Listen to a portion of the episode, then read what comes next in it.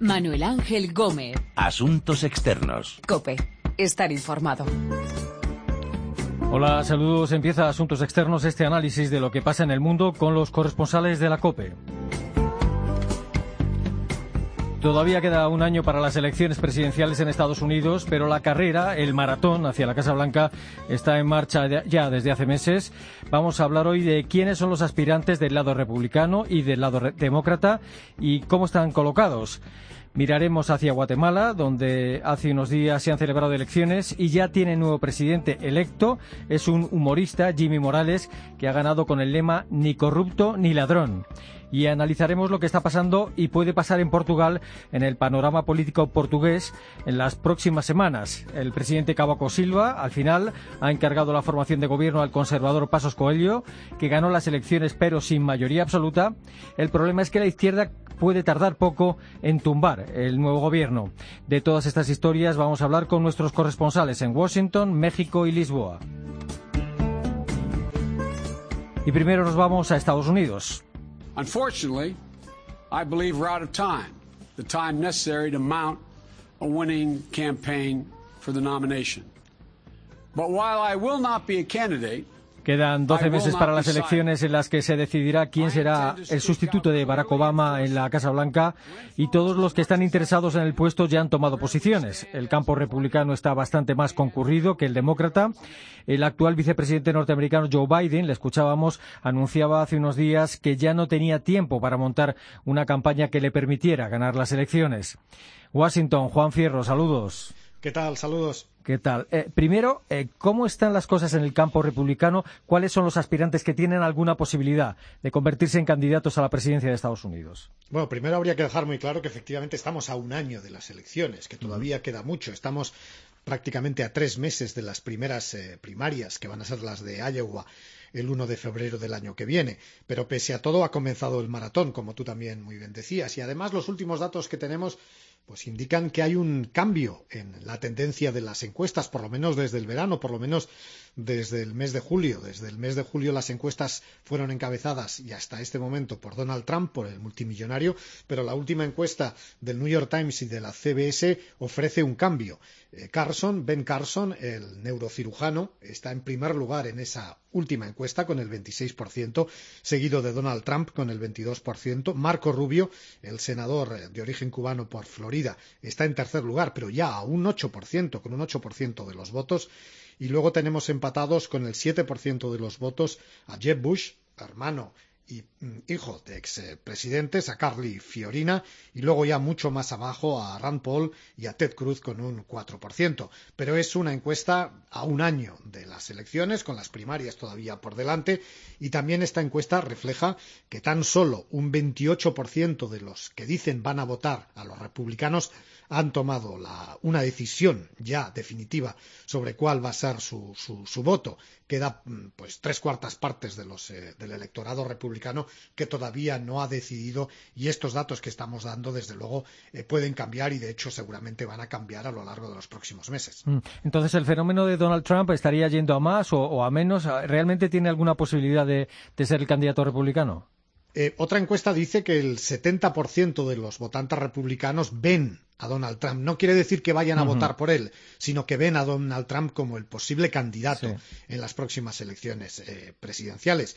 Estas últimas referencias que estamos viendo, bueno, parece que indican un poco de cambio en la tendencia, pero insistimos en que todavía falta mucho tiempo. También la primera encuesta, las encuestas que se están elaborando en Iowa, que es el primer estado donde se realizan eh, primarias, pero que también estamos a tres meses de esas primarias, porque son el próximo día 1 de febrero del 2010 2016 dan a Ben Carson por delante de Donald Trump. Eh, pero bueno, mm, podríamos decir a día de hoy de que sí, de que parece que hay eh, una caída del efecto Donald Trump. Pues puede ser que sí, pero quedan muchos debates eh, por delante, quedan muchos mítines por delante, muchas entrevistas y también quizás muchas meteduras de pata por delante para saber cómo puede evolucionar este amplio campo de candidatos republicanos, porque estamos hablando quizás de unos de unos de unas candidaturas las más amplias de las últimas elecciones presidenciales ahora mismo tendríamos pues posiblemente hasta ocho o diez candidatos que tendrían alguna posibilidad real de llegar el primero en, en este maratón de las candidaturas republicanas. Mm. Eh, Trump se ha comprometido teóricamente a no presentarse como candidato independiente si no consigue la nominación republicana. Eh, probablemente los demócratas estarían encantados de que fuera candidato de una u otra forma, ¿no? Eh, que yo creo que estarían mucho más felices si fuera candidato independiente porque sin duda partiría en dos el voto, el voto republicano. Que vaya también por delante en las encuestas, que volviera a retomar la iniciativa en las encuestas. Bueno, eh, seguramente también desde el campo eh, demócrata, el campo de Hillary Clinton, que es ahora mismo la principal candidata republicana, pues estarían eh, encantados. pero bueno, esto nunca se sabe, porque al final, en verano, cuando se presentó la candidatura de Donald Trump, todo el mundo decía, tanto a este lado del Atlántico como a ese lado del Atlántico que lo de Trump era un farol, que no iba a durar mucho, que esto, en fin, se iba a acabar enseguida, que Donald Trump no era un candidato viable. Bueno, y ahí lo tenemos, pues encabezando muchas de las encuestas y en el, en el pensamiento del 70% de los votantes republicanos de que puede llegar a ser el candidato final de, esos, de ese partido republicano. y, el que le está disputando el protagonismo a Trump últimamente, por sus declaraciones y gestos polémicos, es Ben Carson. Ben Carson es un neurocirujano retirado, un médico eh, que está en eh, es su segundo intento, ya lo intentó hace cuatro años y ahora mismo, como te comentaba, las últimas encuestas le dan ahora mismo por delante, pero la verdad es que eh, Ben Carson está dejando el panorama con unas declaraciones que quizás eh, se puedan volver contra él. Alguna, de hecho, ya se ha vuelto contra él y seguramente se volverán contra él si sigue adelante en esta campaña y si sigue como número uno. Se ha hecho declaraciones muy polémicas eh, que han suscitado mucho debate en este país. Ha dicho que la homosexualidad es una opción, que el Obamacare es lo peor que le ha pasado a Estados Unidos desde la esclavitud. Ha comparado al aborto con, con la esclavitud en fin, eh, ha dicho que un musulmán nunca podría ser presidente de los Estados Unidos y hay además muchísimos huecos en su, en su candidatura y los medios de comunicación estadounidenses se refieren constantemente a esos huecos. Por ejemplo, en el, en el tema económico, dice que eh, va a establecer un impuesto mínimo para todos los estadounidenses de un 10%. Su campaña habla de que ese impuesto podría llegar al 15%, que todo el mundo en este país pagaría impuestos el mínimo del 10%. La campaña habla del 15%. Sus declaraciones sobre las leyes de control de armas también son muy contradictorias. En fin, ahora mismo, eh, bueno, eh, llega arrasado un poco, ha tenido muchísima repercusión por el hecho de ser un político que viene fuera de toda la estructura política, que es un profesional, igual que Donald Trump, y de ahí quizás, bueno, su, mayor enganche con, el electorado. Pero como te digo, sobre todo con, Carson, hay todavía muchos agujeros que llenar en su campaña electoral. Eh, por otro lado, el que parece que ha perdido durante los meses, a lo largo de los meses puestos en los sondeos, es el que sería el tercer candidato de la familia Bush en unas elecciones presidenciales, eh, Jeb Bush. Sí, desde luego. Y además con, Bush hasta los propios eh, expertos del Partido Republicano se están muy sorprendidos de que no despegue esa candidatura. Ahora mismo estaría en el cuarto plazo, eh, empatado con Carly Fiorina, tan solo con el 7%. Hace apenas unos días, después de una reunión eh, con, con, los donantes de fondos para su campaña, pues se decidió recortar el número de personas que está trabajando en la campaña, recortar también los sueldos los donantes parece que todavía no están demasiado nerviosos y que todavía siguen eh, confiando en, Jeff Bush pero desde luego sorprende que esté tan abajo en las, encuestas, que no haya sido capaz eh, de repuntar y que está permanentemente en, una discusión eh, de sordos con, Donald Trump. Cada uno dice una cosa en un canal de televisión y ahí siguen enzarzados. Eh, vamos a ver también cómo evoluciona. Eh, con, Jeff Bush también habría que aplicar la misma fórmula que estamos aplicando con los otros candidatos. Esto es muy largo, esto apenas acaba de comenzar y vamos a ver porque faltan muchos días por delante y en esos días, desde luego, pueden pasar muchas cosas. En el lado demócrata, después del anuncio de Biden, eh, teniendo en cuenta lo que acabas de decir, que queda un año todavía, ¿tiene Hillary Clinton realmente algún rival? Bueno, el único rival ahora mismo que tiene es Bernie Sanders, eh, Bernie Sanders el, senador, entre comillas, independiente por Vermont, pero ahora mismo las últimas encuestas ofrecen una, una, amplia distancia. Por ejemplo, las encuestas eh, en Iowa, eh, como digo, donde se celebrará la primera, las primeras primarias en eh, febrero de 2016, le dan a Clinton un 65% frente al 24% de Sanders. O'Malley, el exgobernador de Virginia, que es el único que se mantiene todavía en la contienda, apenas aparece con, con un 3%. Desde luego, las últimas semanas han sido muy beneficiosas para Hillary Clinton. El hecho de que, de que Biden decida no presentarse, eso ha sido un gran alivio para la ex secretaria de Estado y para la ex primera dama, pero también lo ha sido su comparecencia y su comportamiento, podríamos decir, en su comparecencia ante la Comisión de Benghazi en el, en el Congreso de los, de los Estados Unidos, donde en ningún momento perdió los nervios, donde en ningún momento se salió de tono, dejó eso para los eh, congresistas republicanos y demócratas que se pelearan entre ellos y ella realmente mantuvo la compostura y desde luego esto se ha visto y se, sin duda se verá reflejada en las encuestas y ahora mismo, bueno, pues Hillary Clinton es la, la candidata favorita por parte de los demócratas quizás más favorita en el lado eh, que lo que podamos hablar del lado republicano, pero insisto, y desde luego la historia eh, nos, nos, dice que no nos podemos fiar, porque ahora mismo hace un año, hace ocho años, eh, cuando Hillary Clinton también parecía la candidata destinada a ganar la, convención demócrata, detrás había un señor que se llamaba Barack Obama, en el que nadie confiaba y el que nadie con, prácticamente conocía, y al final, pues vamos por el séptimo año de la presidencia de Barack Obama. Eh, eh, ¿Cuáles podrían ser los puntos débiles de, Hillary Clinton en la campaña electoral? ¿Por dónde la pueden atacar? desde luego sacó buena nota en la comparecencia sobre Benghazi, la muerte de esos cuatro ciudadanos estadounidenses en 2012 en Benghazi, en Libia, entre ellos hay que recordar el embajador estadounidense en Libia. Benghazi es un tema que va a salir desde luego mucho en la campaña, no solo durante el proceso hasta la, hasta la designación del candidato eh, demócrata, sino también eh, si logra esa candidatura durante el enfrentamiento directo hasta las elecciones de noviembre de 2016 con el candidato republicano que se ha elegido. Benghazi va a ser un tema, eh, sus correos electrónicos, el hecho de que tuviera un servidor privado en su casa en Nueva York, desde donde eh, se manejaban todos sus correos electrónicos y no con el servidor del Departamento de Estado cuando era secretaria de Estado. Ese es otro tema que le puede hacer daño a Hillary Clinton en los próximos meses. Y también el tema de su salud, un tema un poco olvidado quizás ahora al inicio de la precampaña pero bueno, eh, al final de su, de su, mandato como secretaria de Estado, Hillary Clinton tuvo algunos problemas serios eh, de salud que todavía no han vuelto, que no han salido ahora mismo a la palestra, pero que no me extrañaría que volvieran a salir. ¿Y cómo puede influir el voto hispano en estas próximas elecciones presidenciales en Estados Unidos?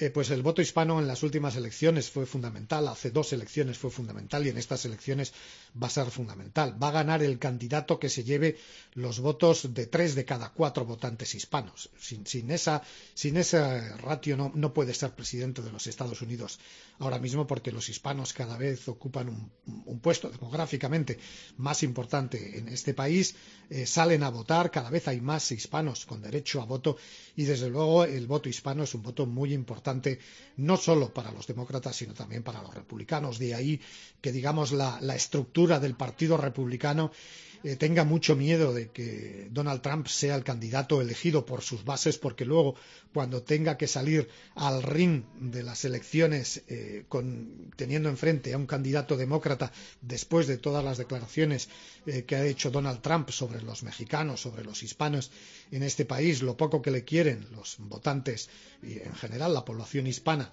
a Donald Trump, desde luego va a tener que hacer un gran esfuerzo los republicanos y Donald Trump si quieren arrastrar una parte importante del voto eh, hispano que le podría dar definitivamente la elección. En, ese, en este caso, eh, Hillary Clinton lo tiene muchísimo, muchísimo más fácil que cualquier candidato demócrata ahora mismo.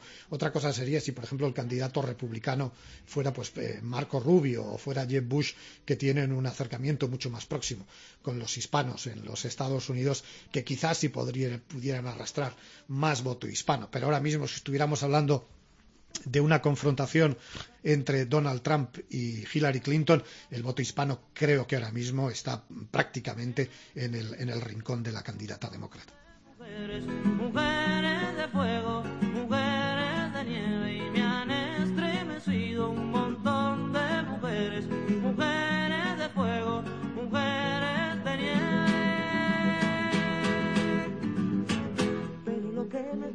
El maratón hacia la Casa Blanca. Dentro de unos meses comienzan las primarias republicanas y demócratas. En Guatemala, voto de castigo a los políticos. Los guatemaltecos han elegido presidente a un humorista. Mi compromiso sigue siendo con Dios y con el pueblo de Guatemala y me esforzaré con todo mi corazón y con todas mis fuerzas para no defraudarlos. Jimmy Morales tomará posesión en enero como presidente de Guatemala. Llega al poder con la promesa de luchar contra la corrupción. María Berza, saludos. Hola, muy buenas. Hola, ¿qué explicación tiene esta victoria de un cómico, un humorista en las elecciones presidenciales en Guatemala? Una victoria, además, arrasando a su rival, porque ha conseguido el doble de votos que ella. Pues eh, yo creo que una sola palabra, hartazgo. Los guatemaltecos están hartos de sus políticos y han preferido elegir a alguien ajeno a esa clase política eh, que en lugar de pues una persona como la eh, ex primera dama Sandra Torres que representaba a los partidos tradicionales. Pero mm, muchos guatemaltecos, hay que recordar, también apostaban por posponer estas elecciones para que hubiera tiempo de recomponer y de crear otro tipo de partidos políticos. Esto no fue posible y lo que hubo también es una gran abstención, más del 45%, pero sin duda fue ese hastío de la sociedad hacia la clase gobernante. Eh, ¿Quién es Jimmy Morales? ¿Tiene, ¿Tiene algún tipo de trayectoria política y eh, cuál es su orientación política? Bueno, pues es un licenciado en Administración de Empresas y en Teología. Es un hombre de 46 años, muy religioso. Él dice de centro, eh, pero es eh, claramente más conservador que otra cosa. Se hizo famoso por un programa en el que contaba chistes eh, disfrazado de negro o de indígena, lo cual, bueno, pues sienta, no, no, a todos les, les, ha gustado. coqueteó con la política en, en un momento dado, pero sin éxito. Intentó ser alcalde de su ciudad y ahora pues lo ha conseguido porque, bueno, aparte de por este hartazgo, porque ha estado apoyado por un partido que se llama el Frente de Convergencia Nacional, creado por militares retirados que se opusieron a los juicios que comenzaron hace unos años en Guatemala por las violaciones a los derechos humanos durante la época de la guerra. Em, con lo cual, bueno, pues eh, ese pasado o esa conexión con, todo el clan militar pues genera cierta preocupación e incluso pues a Morales eh, se le vincula con el asesino de Monseñor Gerardi, el, obispo, eh, con lo cual, bueno, pues él quiere separarse de este legado, él está apostando por esta bandera mm, anticorrupción, pero bueno, pues ese pasado y esas conexiones están ahí. Mm. Aparte de la lucha contra la corrupción, el presidente electo de Guatemala tiene las cosas de algún modo claras, tiene un programa, sabe lo que va a hacer. Pues la verdad es que mm, no se sabe muy bien. Eh, su apuesta eh, de tolerancia cero contra la corrupción, eh, mm, cuando el país ha logrado encarcelar a un presidente precisamente por este motivo, es lo que le ha hecho ganar, pero muchos analistas dicen que realmente pues, no sabe nada de política y que no es una persona seria. En cualquier caso, también consideran que, va a ser muy importante ver de quién se apoya, de quién se apoya para formar un gobierno. Tiene hasta diciembre, ha dicho que se lo va a tomar con calma, que va a elegir bien. Si lo hace, si hace ese gobierno mm, basándose y apoyándose en gente profesional y con experiencia, puede que esto pueda suplir sus carencias en cuanto a experiencia política. Si no, pues eh, ya predicen que puede caer en el abismo. Su partido tiene una presencia muy escasa en el Parlamento. ¿Va a poder gobernar? Eh, ¿Qué margen de maniobra va a tener? Pues eso va a ser otro, de los grandes problemas. Tiene 11 escaños nada más en un Congreso de 158, o sea que os podéis imaginar. Esto va a ser un pulso continuo, pero también es cierto que estos días hay muchos movimientos en el Parlamento. Está creciendo, por ejemplo, el número de diputados del Partido Patriota, el, eh, el del expresidente encarcelado, el de Otto Pérez Molina. Bueno, pues cada vez más mm, diputados de este grupo están dimitiendo, se están yendo al grupo independiente, eh, precisamente porque, porque los propios diputados quieren huir de ese legado de corrupción. Entonces, este grupo independiente, bueno, no es que vaya a ser tan grande, pero empieza a tener ya un, número, desde luego, más que, que el Frente de Convergencia Nacional y, va a ser todo un juego. Ahora, eh, posiblemente, dicen los expertos, todos van a querer mm, intentar, sobre todo en esas pautas de lucha contra la corrupción, alinearse eh, con el gobierno. Otra cosa es eh, cuando haya que tomar medidas más drásticas para recuperar unas instituciones que están colapsadas o para recuperar las finanzas del país, que también están al borde de la quiebra. ¿A, quién, a qué partidos va a tener enfrente Jimmy Morales durante su gestión? Pues mira, la verdadera amenaza de Morales no van a ser los partidos, va a ser la gente organizada, los indignados guatemaltecos que recordemos llevan desde la primavera eh, en las calles y que tuvieron la fuerza que ni ellos se creían y que ha sido un ejemplo para toda América Central y yo creo que para otros puntos de América Latina que le llegaron a echar a un presidente. Esto no lo vemos eh, en, muchas partes, ¿no?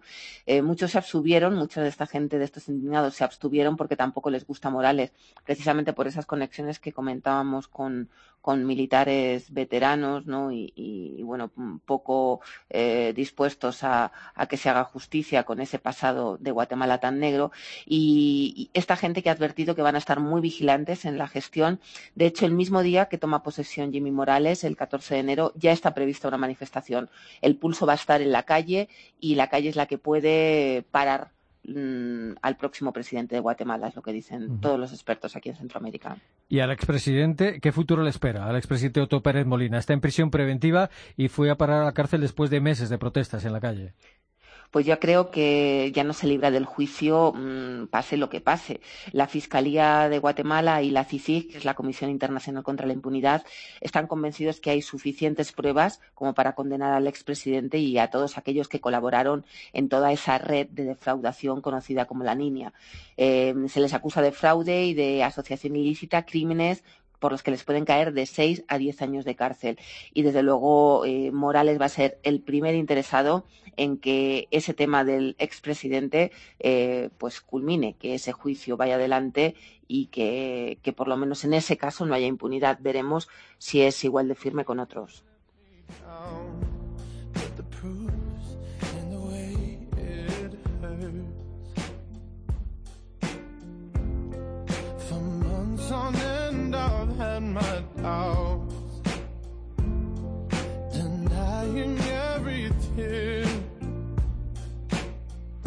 Un humorista será el nuevo presidente de Guatemala en enero. Mientras tanto, en Portugal, el conservador eh, Pasos Coelho va a repetir como primer ministro, aunque no se sabe cuánto durará. A rejeição do programa do governo, por maioria absoluta dos deputados em efetividade de funções, implica a sua admissão. É, pois, aos deputados que cabe apreciar o programa do governo que o Primeiro-Ministro apresentará à Assembleia da República no prazo de 10 dias Escuchábamos al presidente Cavaco Silva, que es el que ha encargado a Pasos Coelho formar gobierno. La izquierda, que tiene mayoría en el Parlamento, ha adelantado que tumbará el gobierno de Pasos.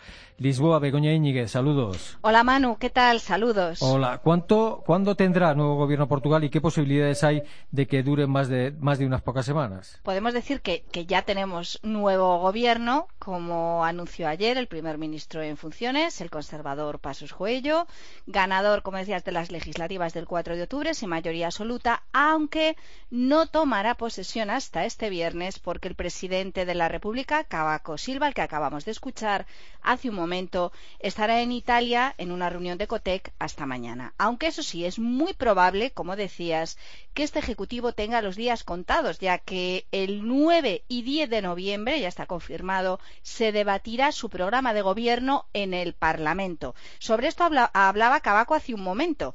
Y aquí no tenemos sesión de investidura como en España. Y será entonces cuando los principales grupos de izquierda Manu, los socialistas de Antonio Costa, el bloco de izquierda de Catalina Martins y los comunistas de Jerónimo de Sousa presentarán esta moción de rechazo, lo estoy traduciendo textualmente, como decía el presidente Cabaco hace un momento, a su programa de gobierno y como estos grupos de izquierda tienen mayoría absoluta en la Cámara, será aprobado, se da por hecho que será aprobada, lo que pondrá a pasos en una situación complicada complicadísima para gobernar, tendrá que pues renunciar en principio a este gobierno y el presidente Cabaco tendrá que decidir entonces si manda formar un nuevo ejecutivo a la alianza de izquierda dirigida por Costa o deja a pasos en, gestión, en funciones, sin prácticamente poder legislar. Mm. Eh, ¿Cuál es el perfil de este nuevo gobierno que ha anunciado pasos? ¿Hay, caras nuevas? Sí, este podemos decir que es un perfil, ha, sorprendido bastante, porque eh, con esto que os acabo de contar, ¿no? Un gobierno que en principio todo el mundo da por hecho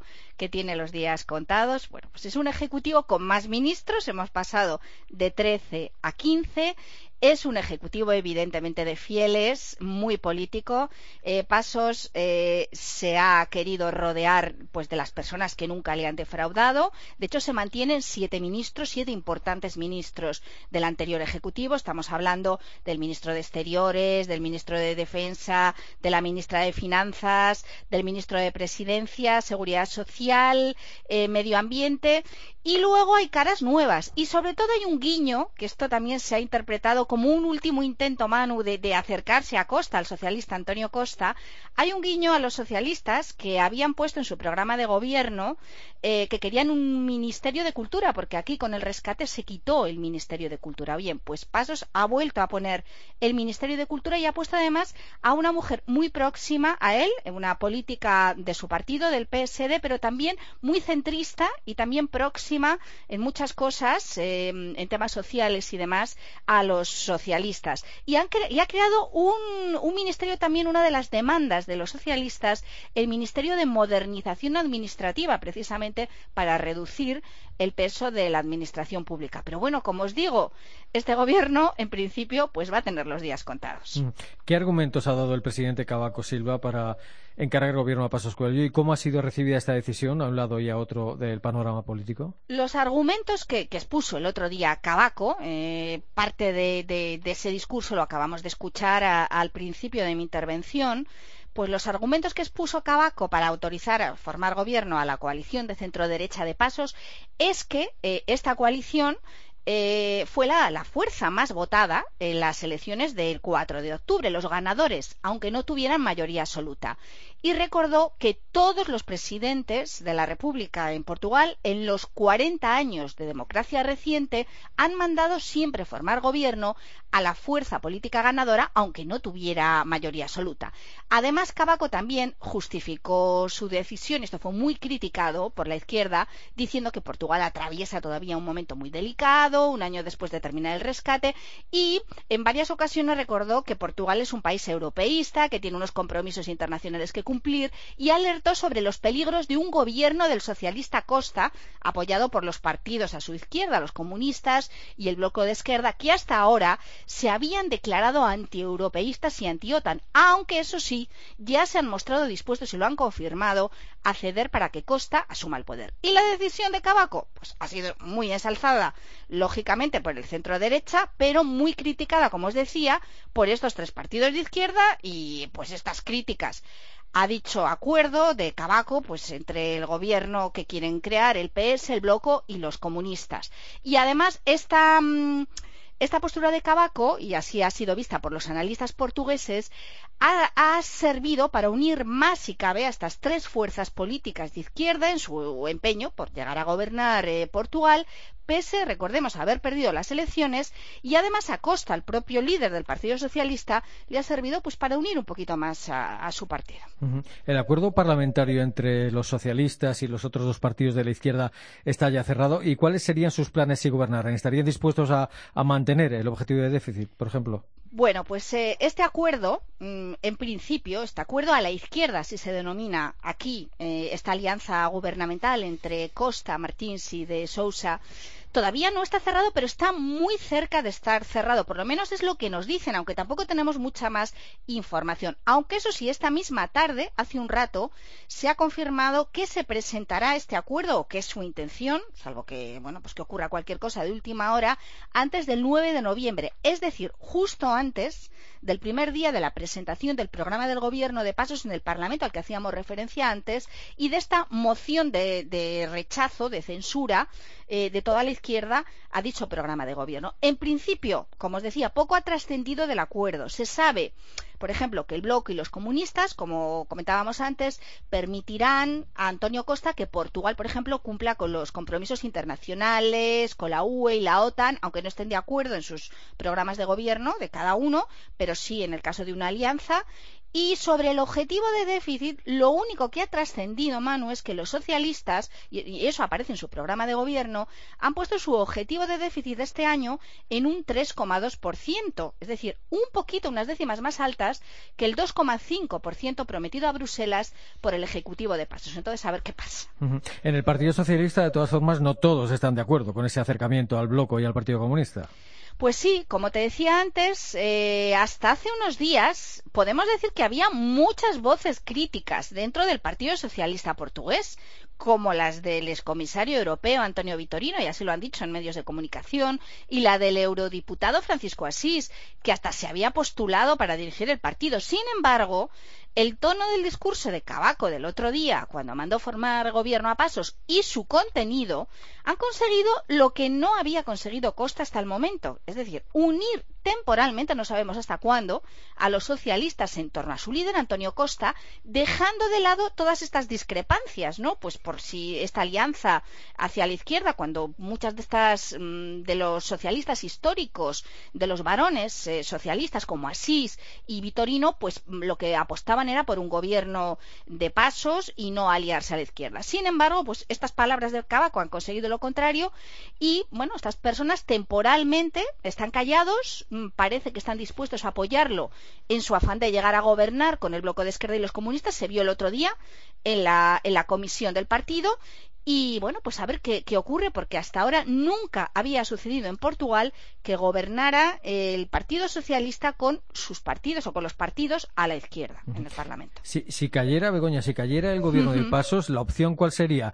Eh, ¿Nuevas elecciones o existe la posibilidad de que se encargara la formación de gobierno al socialista Costa? Bien, pues vamos a explicarlo. El gobierno de Pasos solo caerá, me remito a la legislación, eh, me remito a la Constitución y a lo que dicen los constitucionalistas lusos. Solo caerá caerá si tras tumbar la izquierda su programa, estos grupos de izquierda de los que hablamos, en el Parlamento el día 10 de noviembre, Cabaco, por ejemplo, decidiera darle una oportunidad a Costa al socialista Costa, lo que es visto por los analistas como poco probable, pero si, siguiendo las palabras del propio Cabaco, que es como muy tradicional en sus discursos y siempre más o menos repite lo mismo. Teniendo en cuenta lo que ha dicho públicamente el presidente Luso en sus últimos discursos, este último que acabamos de escuchar, y su manera de entender la política, aunque en política, claro, hasta que no llegue el momento no sabemos lo que decidirá Cabaco Silva. Lo que no cabe duda es que estamos ante un momento histórico, Manu, y de gran trascendencia en la democracia democracia reciente portuguesa. Eso sí, en caso de no aceptar Cabaco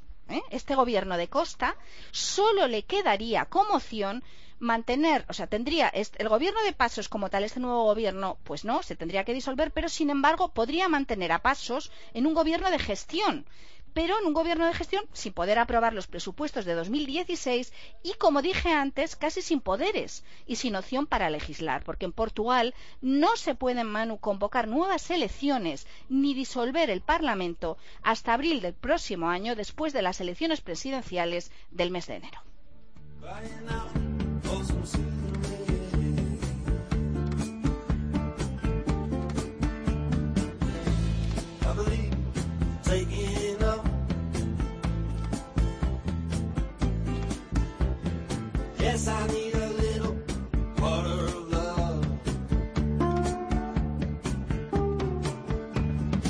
El futuro del gobierno que está preparando Pasos Coelho en Portugal, Jimmy Morales, un humorista elegido presidente de Guatemala, y el maratón hacia la Casa Blanca, a falta de un año para las elecciones presidenciales en Estados Unidos. Hemos hablado de estas historias con nuestros corresponsales en Lisboa, México y Washington. Recuerden que nuestra dirección de email es asuntosexternos.cope.es y que también estamos en Twitter, Asuntos Externos, todo junto.